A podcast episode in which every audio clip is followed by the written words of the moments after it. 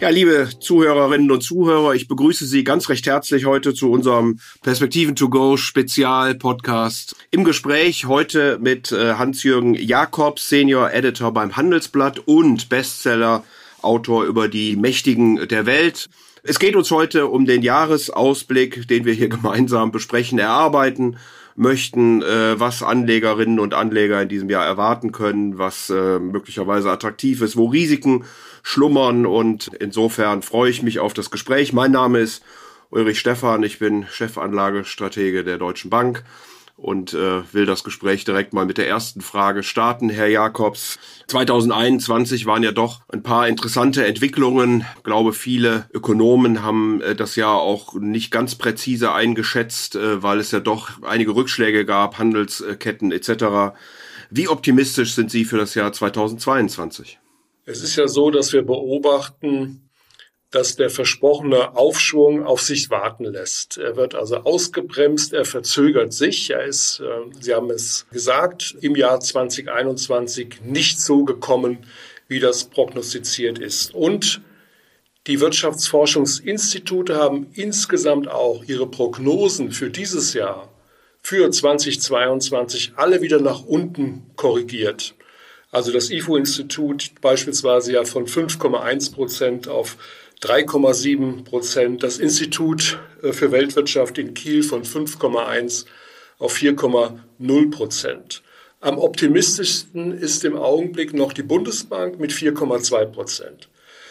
Ich glaube, wir dürfen uns nicht gefangen nehmen lassen in einer Schleife des Negativen. Wir dürfen jetzt nicht äh, die schlechten Erfahrungen, die wir gemacht haben in den letzten Monaten, äh, einfach weiterführen und damit weiter planen, sondern wir müssen auch einmal bedenken, dass es doch ein paar positive Dinge gibt, die uns erwarten. Omikron, die äh, neue Pandemievariante, ist sicherlich eine große Herausforderung. Aber es deutet ja auf einiges darauf hin, dass dieses Virus, so bedrohlich das ist, in den gesundheitlichen Auswirkungen am Ende doch nicht so stark sein wird wie Delta oder andere Varianten vorher. Vieles deutet auf ein Ende der Pandemie hin, auch wenn wir keine Virologen sind und das nicht genau einschätzen können. Aber dann auch mit den Impfstoffen, die weiterentwickelt werden, ist dieses Problem aus meiner Sicht absehbar beherrschbar. Wenn wir den April nehmen, den Mai, ich glaube, da sind wir aus dem Gröbsten raus und können dann eigentlich wieder die Maschine besser laufen lassen. Und ich denke, dass wir besser abschneiden werden, als die meisten das äh, prognostizieren. Äh, es gibt ja eine zurückgestaute Nachfrage. Die Industrie hat einen riesigen Auftragsbestand von 40 Milliarden Euro. Da kommen jetzt nochmal 40 Milliarden bis zum Sommer dazu.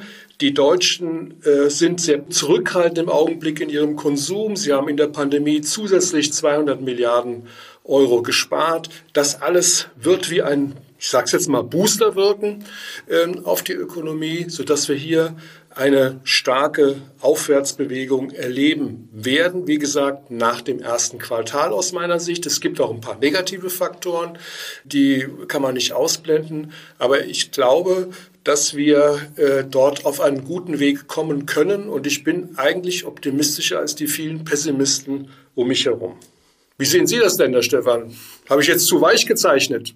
Ja, ich wollte gerade sagen, das hört sich ja äh, sehr ordentlich an. Ich bin im Großen und Ganzen äh, stimme ich überein und bin Ihrer Meinung, Herr Jakobs. Ich glaube auch, dass diese Omikron-Variante doch dazu führt, äh, dass ähm, gar nicht so sehr wegen staatlicher Lockdowns, sondern dass sich viele Menschen eben zurückhalten. Wir deshalb ein relativ schwaches erstes Quartal sehen werden. Äh, damit hatten wir ehrlich gesagt auch immer gerechnet, dass das erste Quartal noch kompliziert werden würde, auch aufgrund der Null-Covid- Strategie in China. Äh, die Olympischen Spiele stehen dort im Februar an.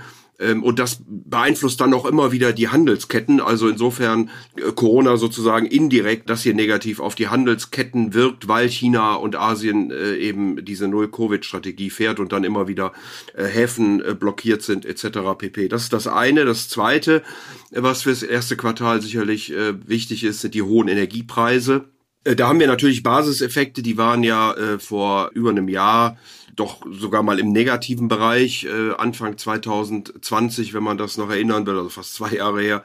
Wir glauben aber nicht, dass die Energiepreise eben jetzt äh, sehr stark über den Winter schon zurückkommen werden. Wir haben ja niedrige Lagerbestände, was Gas beispielsweise in Westeuropa angeht. Ähm, und deswegen wird es da wohl eine gewisse Anspannung auch weiterhin geben. Der dritte Punkt ist dann der Facharbeitermangel. Das ist eine große Frage äh, ehrlich gesagt, ob diese Menschen alle wiederkommen. Wir haben ja jetzt zuletzt auch einen Arbeitsmarktbericht aus den Vereinigten Staaten von Amerika gesehen, wo deutlich weniger Stellen geschaffen wurden, trotzdem aber die Löhne relativ stark angestiegen sind mit äh, fast fünf Prozent übers Jahr gesehen.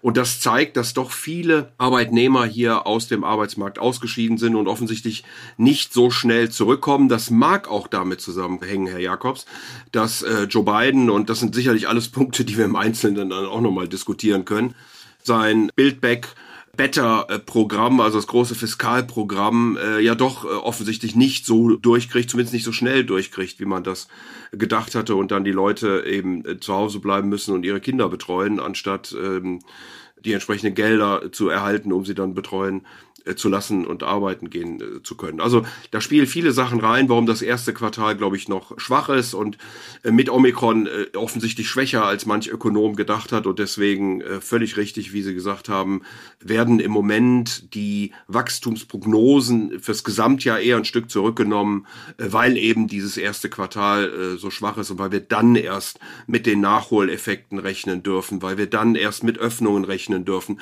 weil wir dann eben wahrscheinlich auch erst so sukzessive mit einer Besserung in den Handelsketten werden rechnen dürfen. Ja, ist ja zu befürchten, dass die USA ein größerer Unsicherheitsfaktor sein werden als China. Ja, Herr Biden hat das Fiskalprogramm groß angekündigt, mit über einer Billion Dollar ausgestattet. Äh, er hat keine Einheitlichkeit in seiner demokratischen Partei.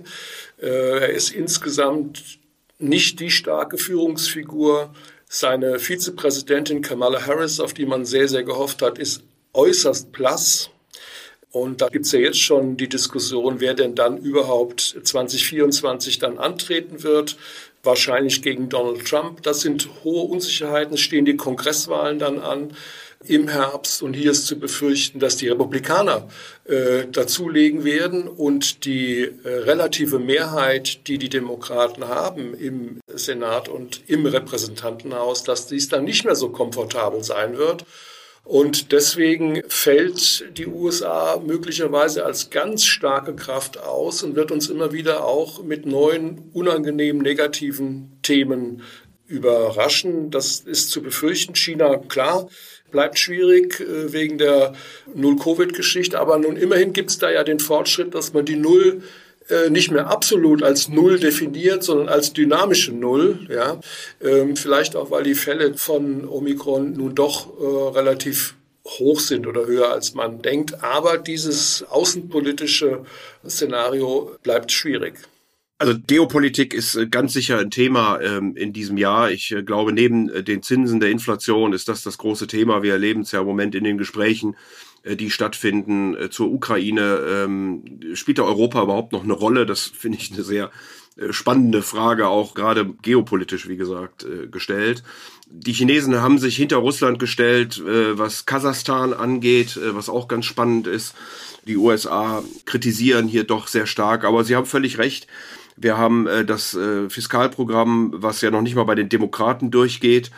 Joe Biden hat äh, vor einem Jahr nach seiner Inauguration stark angefangen, viele Programme losgetreten. Äh, das war, glaube ich, richtig äh, mit der Erwartung, dass die Midterm Elections eben ein doch gewisse Machtverschiebung im Kongress bringen können.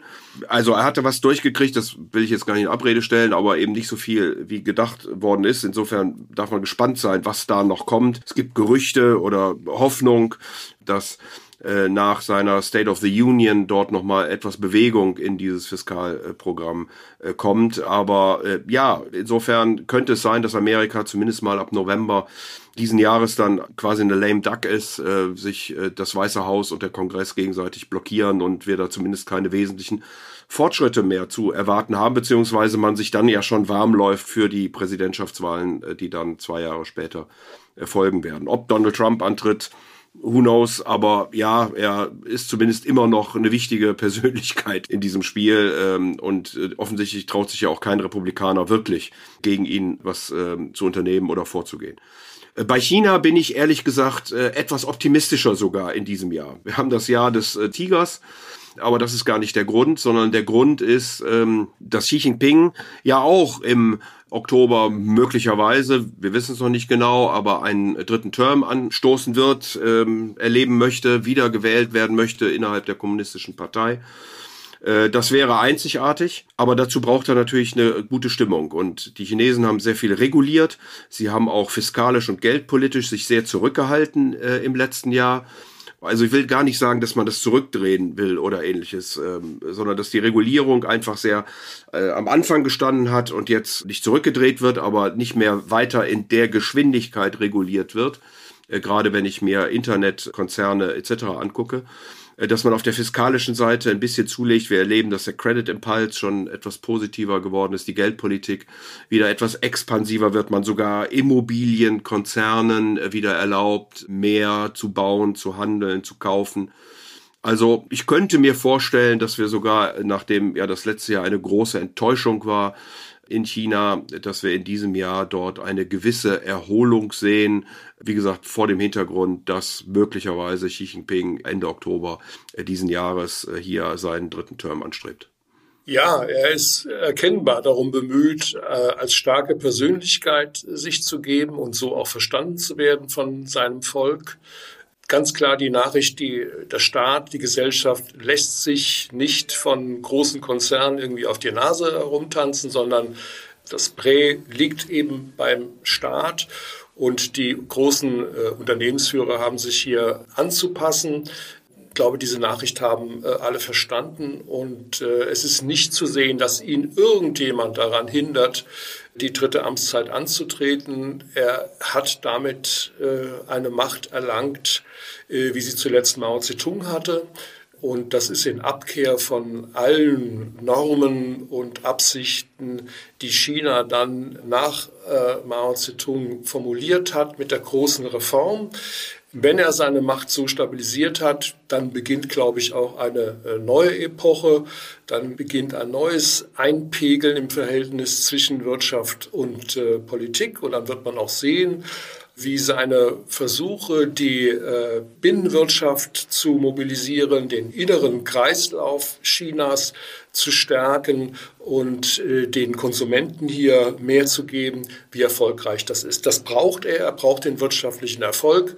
Das ist ein Teil des Stils. Der andere Teil ist, dass das Volk eben die Alleinherrschaft der kommunistischen Partei akzeptiert und es äh, keine Unruhen gibt. Aber äh, ich denke, das wird insgesamt die Partei und wird China hinbekommen. Was Amerika angeht, glaube ich, werden wir immer wieder schauen, wie die Notenbank mit dem Inflationsproblem umgeht. Äh, da werden alle Sitzungen, alle Äußerungen werden in der ganzen Welt, insbesondere in Europa, genau verfolgt werden, weil die Inflation ist dort einfach noch deutlicher, noch stärker als hier in Europa und äh, die Zinserhöhungen, die anstehen, sind am ehesten dort in den USA zu erwarten.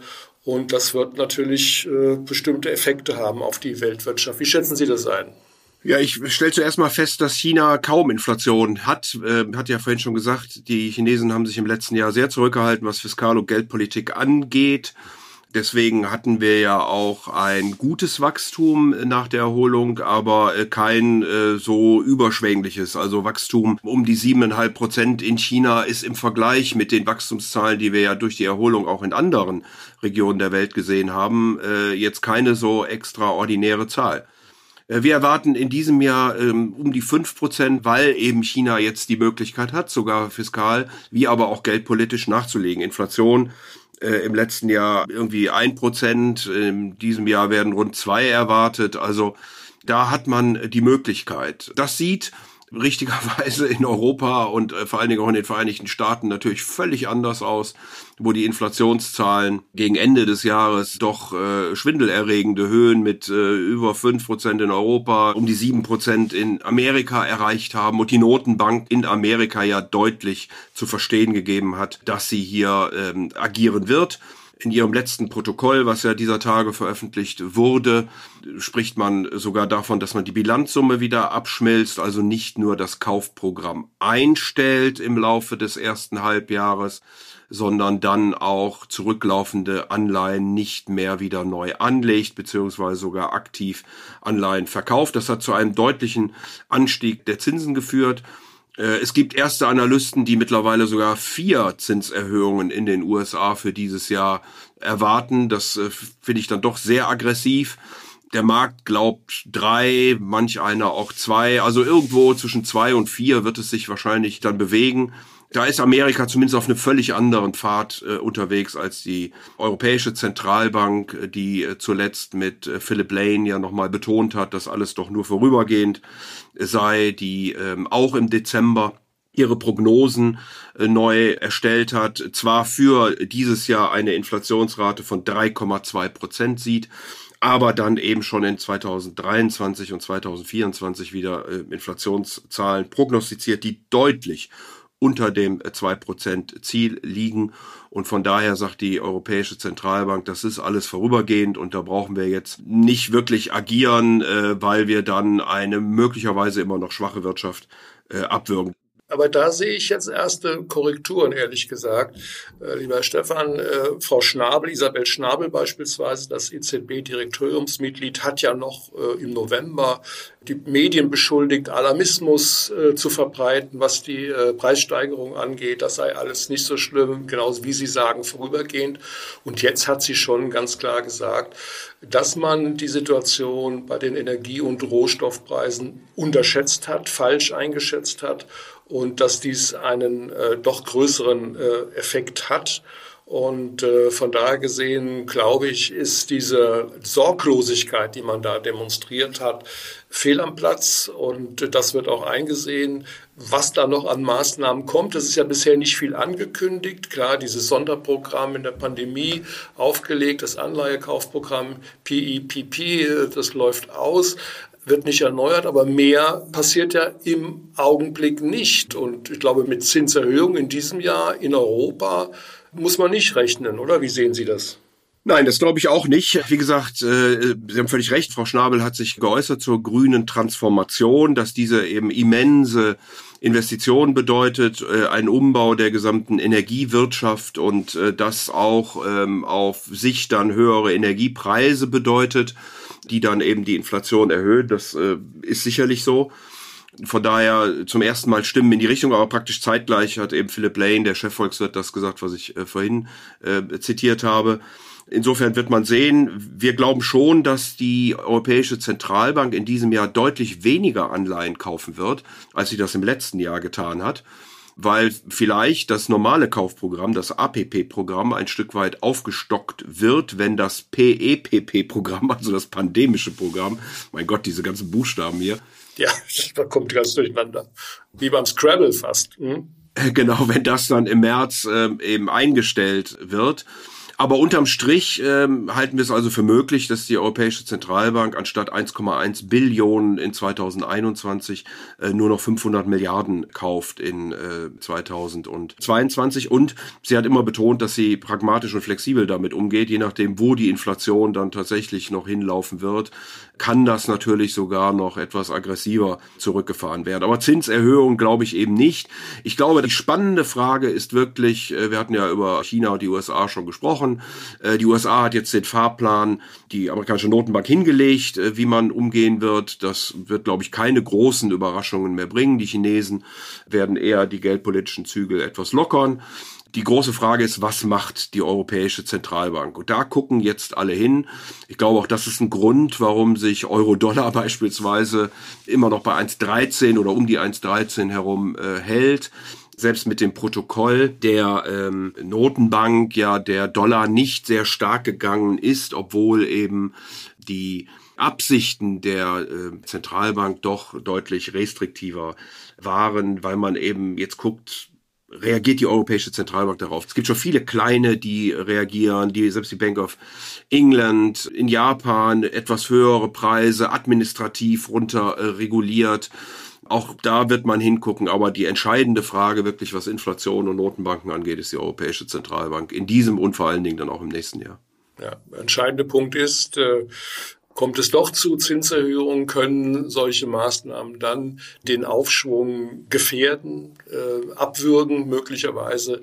Äh, ich glaube, das sind äh, Teile eines negativen äh, Szenarios, die man im Augenblick hat. Aber den muss man erstmal natürlich hinbekommen, den Aufschwung. Und ich glaube, da ist die Fiskalpolitik äh, sehr gefragt. Äh, auf deutscher Ebene und auf europäischer Ebene. Da ist ja vieles äh, angekündigt. Die neue Bundesregierung in ihrem Programm Mehr Fortschritt wagen ähm, hat ja vieles skizziert, wo sie hin will. Ein sehr ehrgeiziges Programm, aber das muss eben auch umgesetzt werden.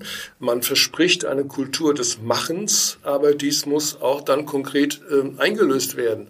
Und bei allem, was da jetzt so ansteht an großen disruptiven Änderungen, ist es ja nicht einfach so, dass die Regierung das beschließt und dann ist das so, sondern das ist ja ein Gemeinschaftswerk. Das sind politische Vorhaben, die nur funktionieren, wenn die Bürger davon überzeugt sind und mitmachen. Das ist ein richtiges Mitmachprogramm. Und ähm, wie gesagt, weil die Änderungen so groß sind und weil der Mensch doch eher, sagen wir mal, resistent ist in der Tendenz gegenüber äh, Änderungen, ähm, sind hier, glaube ich, sehr viele noch gesellschaftliche Diskussionen zu erwarten. Wir sehen das ja immer, wenn es um den CO2-Preis geht, der ja ökonomisch, wenn man alle negativen externen Effekte einberechnen will, vielleicht bei 100 Euro liegen müsste, ähm, der im Augenblick jetzt bei 30 Euro liegt. Äh, das hat aber natürlich konkrete Auswirkungen auf Preise und auf Belastungen für die Verbraucher und Bürger. Und es geht hin bis zu äh, Verkehrskonzepten, Smart City Konzepten, wenn Parkräume wegfallen, wenn Autos substituiert werden, wenn es Carsharing-Programme gibt. Alles greift ein in unser Leben. Aber das muss so sein, wenn dieses ehrgeizige Programm mit großer Absenkung der Emissionen Erfolg haben soll. Aber das Mitmachen und die gesellschaftliche Einheit, die man dafür braucht, nach einer Diskussion der Argumente, das müssen wir auch sehen. Und das wird eine wichtige Nagelprobe auch für die Kraft, die wir haben. Also ich hätte jetzt fast gefragt, Herr Jakobs, woher Sie denn wissen, dass der CO2-Preis äh, 100 Euro betragen müsste. Das habe ich von Experten äh, übernommen, die das äh, ausgerechnet haben, ja. Ja, aber das kann man ja nicht ausrechnen. Das ist ja völliger Unsinn, sowas zu sagen. Ja, es gibt renommierte Umweltexperten, die das sagen. Also ja, aber das ist Unsinn. Sie wissen noch nicht, was der faire Preis ist. Der entwickelt sich am Markt und dazu muss die Bundesregierung die entsprechenden Rahmenbedingungen äh, stellen. Wir haben im Moment noch viel zu viele Ausnahmen, äh, was die CO2-Regelung angeht. Wir wollen dann, wie Sie ja richtig sagen, den Menschen nicht wehtun und äh, ziehen es dann eben doch nicht so durch. Und das ist so dieses Dusch mich, aber mach mich nicht nass. Ich glaube, dass wir bei der gesamten grünen Transformation kein Erkenntnisproblem haben. Wir haben ein Umsetzungsproblem.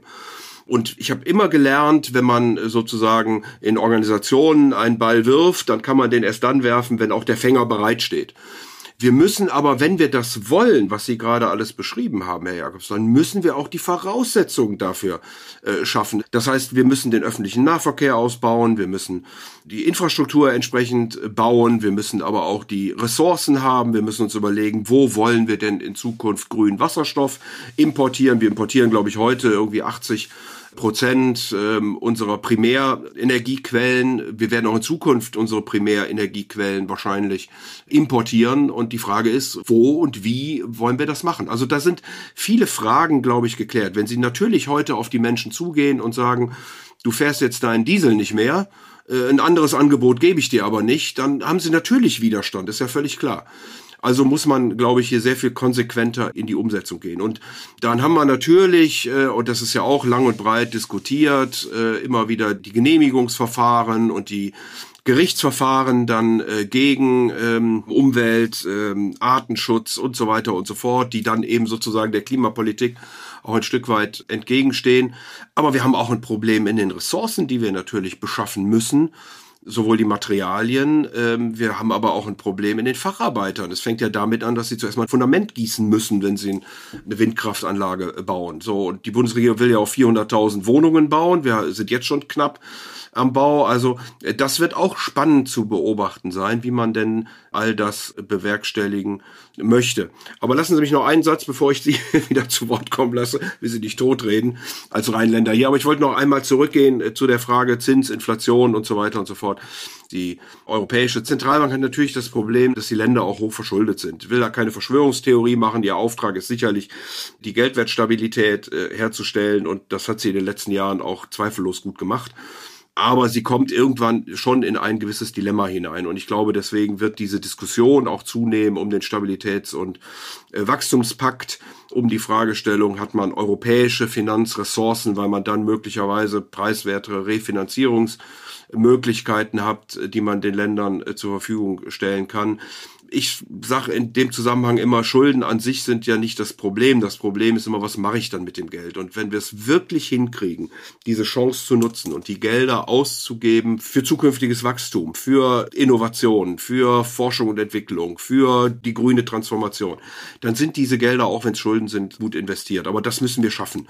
Wenn wir dann wieder Klientel bedienen und hier und da Löcher stopfen und irgendwelche Wahlgeschenke verteilen, dann wird das eben hochkompliziert und dann kommt eben die Europäische Zentralbank auch in eine schwierige Position äh, hinein. Im Moment bin ich da noch optimistisch, dass das gelingen kann und äh, wie gesagt glaube auch nicht, dass die Europäische Zentralbank in diesem Jahr die Zinsen erhöht. Aber das sind alles Punkte, die natürlich dabei mit zu berücksichtigen und zu beobachten sind. Ja, jetzt ist die politische Administration gefragt. Sie muss äh, Regierungskunst beweisen. All das Geld, das sie organisiert, muss wirklich sinnvoll äh, ausgegeben werden. Die 800 Milliarden Euro beispielsweise im Europäischen Wiederaufbaufonds Next Generation.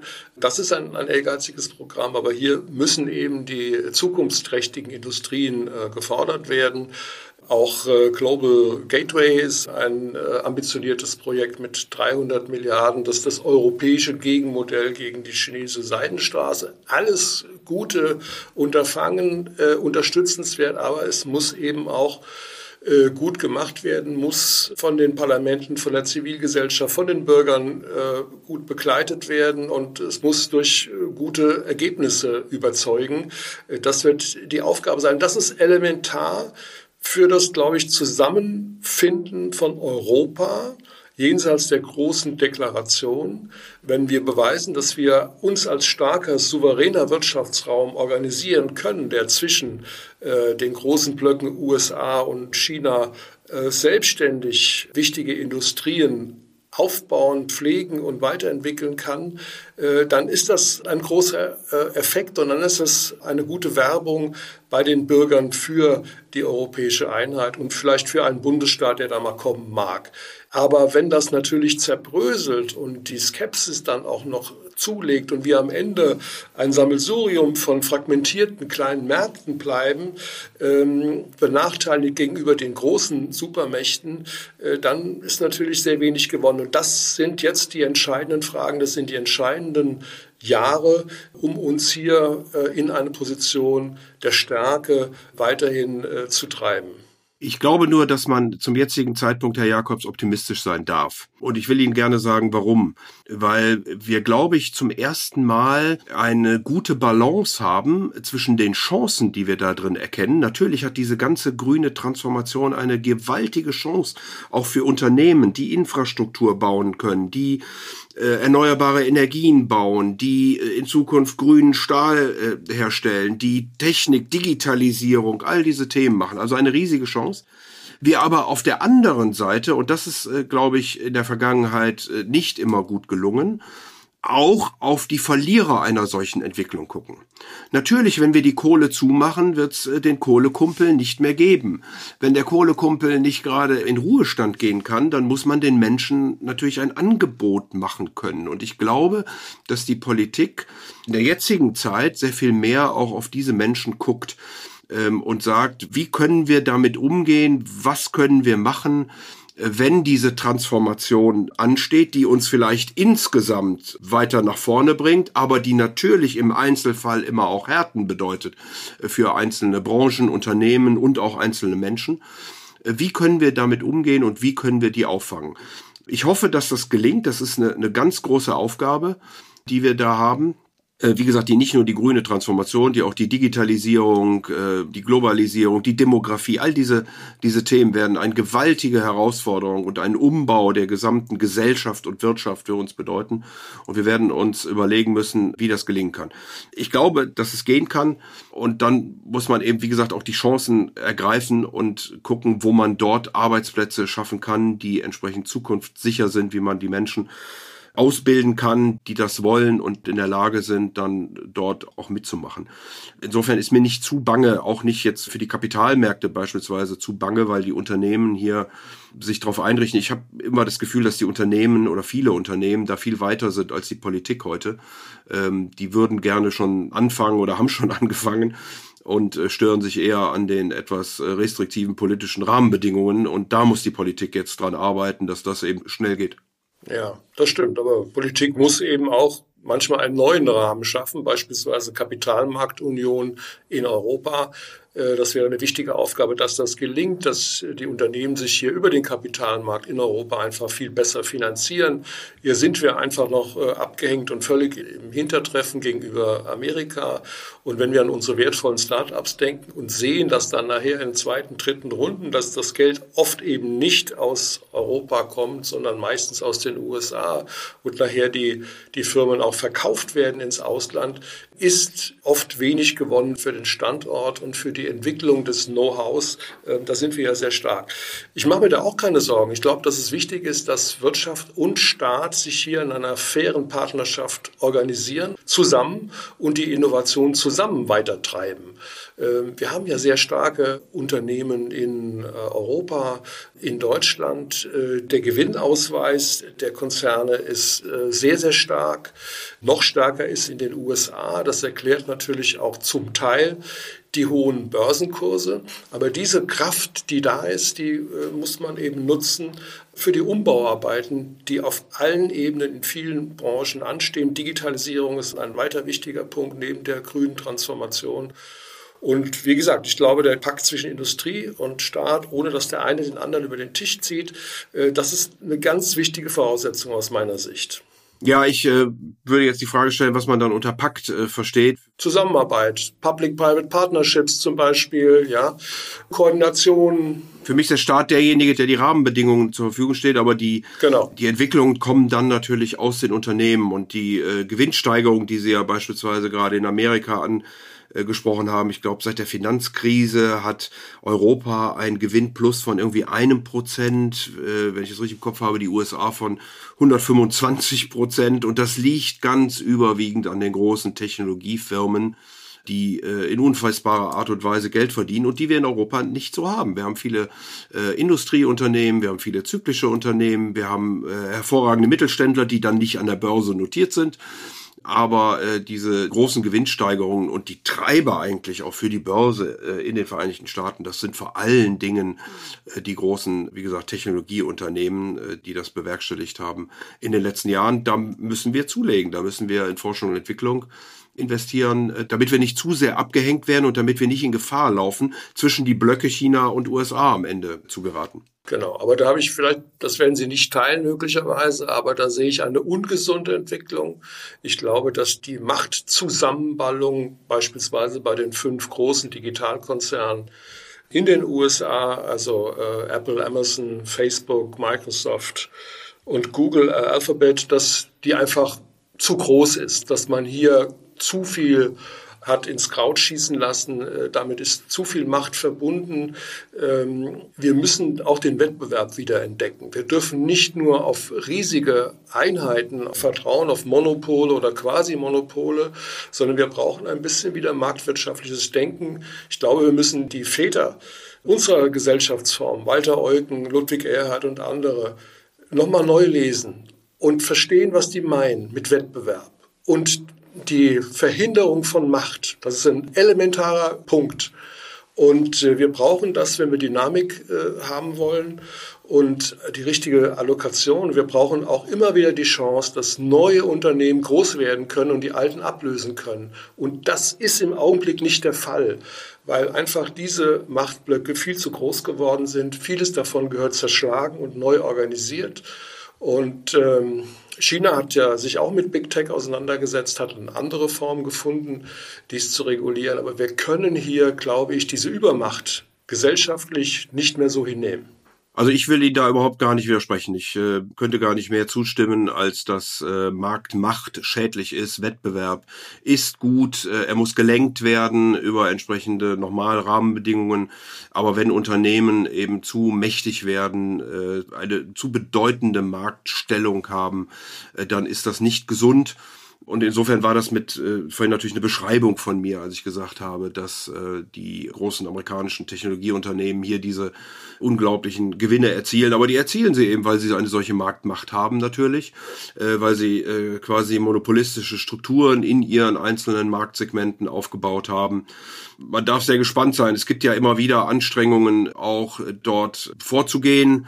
Äh, auch die amerikanischen Demokraten haben das ja auch immer wieder angesprochen, äh, sowas tun zu wollen. Wir wissen aber auch aus der Historie natürlich, dass solche Antitrust, äh, wie sie so schön heißen, Fälle juristisch ausgesprochen kompliziert sind äh, dann am Ende. Ich glaube, unterm Strich wird das nicht sehr schnell gehen. Die werden noch einige Zeit gute Gewinne einfahren.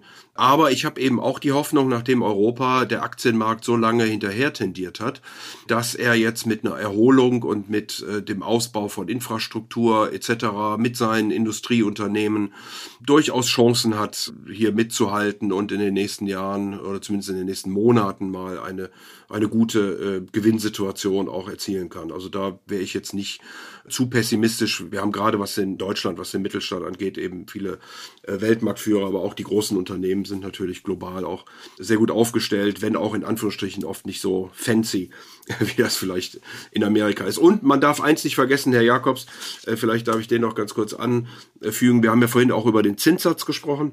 Und es ist eben so, dass Aktien ja typischerweise bewertet werden. Ähm, anhand der zukünftigen Gewinne, die werden geschätzt und dann werden diese zukünftigen Gewinne auf den heutigen Tag abdiskontiert. Je höher die Schätzungen sind, desto höher ist natürlich der Gegenwartswert und je höher der Zins ist, desto niedriger ist der Gegenwartswert. Das heißt, bei Unternehmen, die hohe Gewinne in der Zukunft versprechen, lastet ein steigender Zins stärker auf den gegenwärtigen Bewertungen, als das bei alteingesessenen, zyklischen, wie auch immer, äh, Industrieunternehmen beispielsweise oder Unternehmen eben ist. So, und insofern äh, würde ich auch da glauben, dass wir jetzt zumindest mal in den nächsten Monaten in Europa gar nicht so schlechte Karten haben, weil ich eben, wie wir das vorhin auch besprochen haben, ja nach dem ersten Quartal glaube, dass sich die Dinge erholen und ähm, dass wir dann auch ein entsprechendes Wachstum und Nachholbedarf und wahrscheinlich auch große Freude bei den Menschen erleben werden. Ja, ich glaube auch, dass die Korrekturen bei Big Tech größer sein werden weil das Gewicht der fünf Tech-Konzerne in den Indizes ist ja riesig groß geworden beim S&P 500 beispielsweise.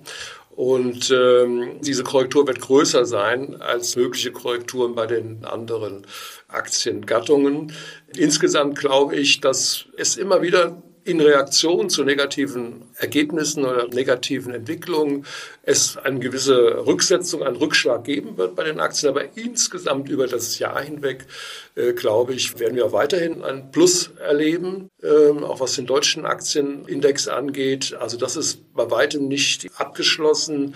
Äh, die Aktien aus äh, wird weiter bestehen. Wie gesagt, partiell wird es hin und wieder Korrekturen geben. Am größten aus meiner Sicht bei Big Tech sieht man ja jetzt schon ein Stück weit, ähm, wenn man sich die Nasdaq anguckt äh, mit dem Zinsanstieg. Äh, das werden wir natürlich das ganze Jahr immer wieder Diskussionen um Inflation, um äh, Notenbanken haben.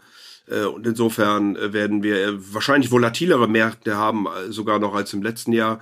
Da würde ich auch zustimmen.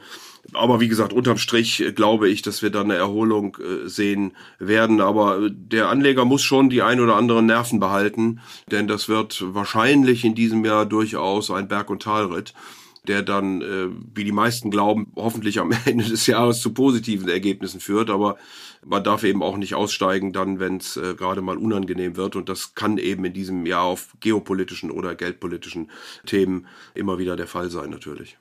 Ja, es gibt ja jetzt einen stärkeren Zulauf zu den Aktienmärkten. Das beobachten wir ja klar auch sehr stark über ETFs. Aber ich glaube, dass die Leute auch gelernt haben, dass dies kein Markt ist für Leute mit zittrigen Händen, ja, wie das Costoliani immer so ausgedrückt hat, sondern dass man hier auch ein bisschen äh, Geduld haben muss und eben auch Wellenbewegungen äh, durchstehen muss, aussitzen muss. Das gehört eben da zur Aktienanlage auch äh, dazu. Wie stehen Sie denn zum Gold? Das ist da auch immer wieder ein Thema. Kann das Gold noch hochkommen? Ist es eine mögliche Krisenwährung, eine Sicherheit hinten? Wie schätzen Sie das ein?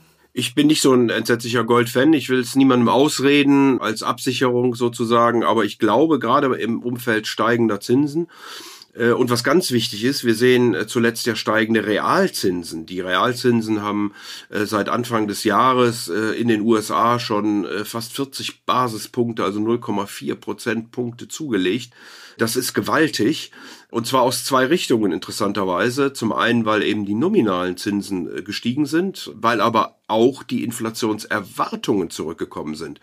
Die Notenbank hat sich eben geäußert, sie will jetzt aktiv werden. Damit steigen die nominalen Zinsen und damit fallen gleichzeitig die, äh, die Inflationserwartungen. Und äh, noch haben wir deutlich negative Realzinsen, aber äh, sie sind eben, wie gesagt, von ich glaube, minus 1,1, 1,2 Prozent in den USA äh, jetzt auf irgendwie äh, 0,8 oder so gestiegen. Wie gesagt, immer noch im negativen Bereich. Aber das ist kein Umfeld, in dem man unbedingt äh, Gold haben muss, weil einfach die Opportunitätskosten äh, steigen. Und äh, ich glaube, genauso muss man auch auf den Aktienmarkt gucken. Also wenn die Realzinsen mal irgendwann da in den positiven Bereich drehen, dann könnte es eben äh, auch da eng werden. Das glauben wir in diesem Jahr noch nicht, weil wir einfach nicht glauben, dass die nominalen Zinsen so viel weiterlaufen werden. Aber da würde ich Anlegern schon empfehlen, ein Auge drauf zu haben, wie sich eben die Realzinsen hier weiter bewegen. Was braucht man außer Aktien und Immobilien? Ja, Immobilien ähm, ist natürlich immer schwierig in so einer holistischen, global-galaktischen äh, Situation drüber zu sprechen, aber wahrscheinlich werden die Preissteigerungen langsamer verlaufen. Wir lesen ja durchaus, dass es mehr Leerstände gibt, äh, sowohl bei Büros äh, wie aber auch bei Wohnimmobilien mittlerweile wieder. Ja, ich würde glauben, dass die Preise dann irgendwann ein Plateau erreichen. Ich glaube nicht, dass sie sich sehr schnell zurückbilden werden. Und dann muss man eben gucken, ob man mit einer Mietrendite, die sicherlich deutlich kleiner ist als vor ein paar Jahren, weil die Preise einfach gestiegen sind, äh, zurechtkommt. Aber solange die immer noch höher ist als äh, die Renditen bei Staatsanleihen, halte ich Immobilien immer noch für ein vernünftiges Investment. Also ja, würde ich äh, nach wie vor selektiv kaufen wollen, ähm, Aktien, äh, Immobilien, auch ein paar Anleihen mit dabei. Wir haben sicherlich gerade bei Unternehmensanleihen keine großen Aufschläge mehr, aber im Bereich der schlechteren Bonitäten äh, hat es viele Downgrades gegeben, also Abstufungen äh, 2020 mit der doch robusten ökonomischen Situation, mit ähm, der Refinanzierung, die viele Unternehmen durchgezogen haben, glaube ich, dass es da wieder eher Heraufstufungen geben wird und insofern könnten da ein paar Chancen sein. Emerging Markets sind vor dem Hintergrund an der einen oder anderen Stelle sicherlich äh, ganz interessant. Also man findet noch Themen, abgesehen vom Sparbuch und von den Bundesanleihen, in die man investieren kann. Aber Kryptowährung sollte man nicht finden.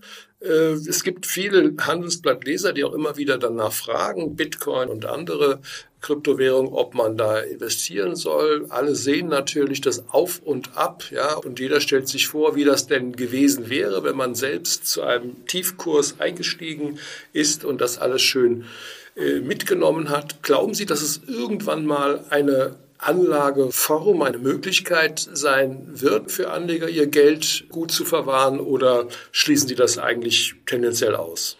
Zu verwahren ist natürlich schwierig bei diesen hohen Volatilitäten, äh, die wir sehen. Wer Geld verwahren möchte, möchte ja wahrscheinlich auch irgendwo damit rechnen können, was er denn dafür wiederbekommt. Äh, deswegen würde ich auch immer sagen, Kryptowährungen sind eigentlich keine Währungen, weil es also kein Geld, weil sie diese hohen Schwankungen haben und damit diese äh, Recheneinheit, also was kriege ich denn überhaupt für einen Gegenwert, ja kaum ermitteln können. Äh, ich will überhaupt nicht ausschließen, dass man mit Kryptowährungen Geld verdienen kann. Da gibt es ja auch genügend Beispiele für äh, Leute, die das getan haben. Aber man muss eben noch viel stärkere Nerven haben, als wir die vorhin schon mal im Aktienmarkt besprochen haben. Äh, und per se sind diese Kryptowährungen eben nicht viel wert, äh, um nicht zu sagen gar nichts wert. Äh, ich staune aber genauso, Herr Jakobs, davor, dass es jetzt im Metaverse Grundstücke gibt, wo Plattformen virtuelle Grundstücke verkaufen und das für mehrere Millionen Euro mittlerweile getan haben. Ein großer amerikanischer Bekleidungskonzern bringt jetzt virtuelle T-Shirts raus ja, wer glaubt, dass sowas mal irgendwann eine Wertsteigerung hat, äh, der kann das sicherlich machen. Ich will auch gar nicht ausschließen, dass das so ist. Mir persönlich, da bin ich vielleicht zu alt zu, ich weiß es nicht. Also mir fehlt da ein Stück weit die Fantasie, warum ich ein T-Shirt äh, kaufen soll, virtuell, ähm, und das dann in drei Jahren mehr wert sein soll als jetzt oder wie auch immer. Das Wir tragen sie lieber reell. Herr Stefan. Ähm, zum Schluss, was sind denn äh, Ihre persönlichen Wünsche für dieses Jahr? Mein persönlicher Wunsch wäre, dass, äh, also jetzt, das meine ich völlig ernst, äh, dass die Menschen die Zukunft als Chance begreifen und weniger als Bedrohung. Ich glaube, wir können die Dinge schaffen, die Herausforderung, die wir haben, aber wir müssen sie eben auch angehen. Und wenn wir nur Bedrohungen sehen und nur ähm, Schrecken vor uns, dann machen wir, glaube ich, Fehler. Wir sollten das aktiv angehen ich glaube, wir haben in vielerlei Hinsicht, äh, wie ich das vorhin schon gesagt habe, äh, kein Erkenntnisproblem, sondern ein echtes Umsetzungsproblem. Und wir müssen jetzt konsequent umsetzen und müssen uns eben überlegen, was wir mit denjenigen machen, für die diese Umsetzung dann entsprechende Härten bedeuten. Aber ich glaube, auch da gibt es Möglichkeiten und Wege für. Also mein größter Wunsch wäre, die Zukunft als Chance begreifen und weniger als Bedrohung. Ich habe zwei kleine Wünsche, einen persönlichen dass all die Konzertkarten, die da zu Hause liegen, dass die dazu mal führen werden, auch ein Konzert zu hören. Ja, also vieles ist ja dann immer wieder abgesagt worden. Wir haben Karten von Till Brönner, Daniel, Daniel Barenboim, Jamie McCallan und so weiter. Ich würde gerne mal diese Künstler wirklich live erleben, auch nicht virtuell in einem Metaversum, sondern wirklich in einem schönen Konzertsaal. Das wäre mir wichtig. Und dann noch ein allgemeiner Wunsch, dass wir es hinbekommen, dass es eine konsequente Medienaufsicht bei Anbietern wie Telegram gibt, die, glaube ich, der Öffentlichkeit nicht gut tun und dass wir hier auch unsere Prinzipien in der Gesellschaft hier anwenden. Das wäre für mich auch noch ein Wunsch. Sehr konkret diesmal. Ja, finde ich gut, stimme ich auch zu. Wie gesagt, ich war vielleicht etwas zu philosophisch. Ah, wir brauchen den Überbau. wünsche natürlich auch allen Hörern eine gute Gesundheit, äh, viel Freude, Gelassenheit äh, für das Jahr 2022. Es wird viele Überraschungen bringen, die wir heute nicht diskutiert haben, äh, Herr Jakobs, aber vielleicht machen wir das ja im nächsten Jahr dann. Ja, beim nächsten Mal. Genau. Auch von meiner Seite ein gutes Jahr und ich glaube, wir können optimistischer sein, als wir im Augenblick vielleicht glauben. Ich hoffe doch sehr und ich glaube, das ist auch ein perfektes Schlusswort. Dann gehen wir so aus unserem Perspektiven to go Spezial Podcast äh, mit Hans-Jürgen Jakobs und äh, mir, Ulrich Stephan. Ihnen alles Gute und herzlichen Dank fürs Zuhören. Danke. Tschüss.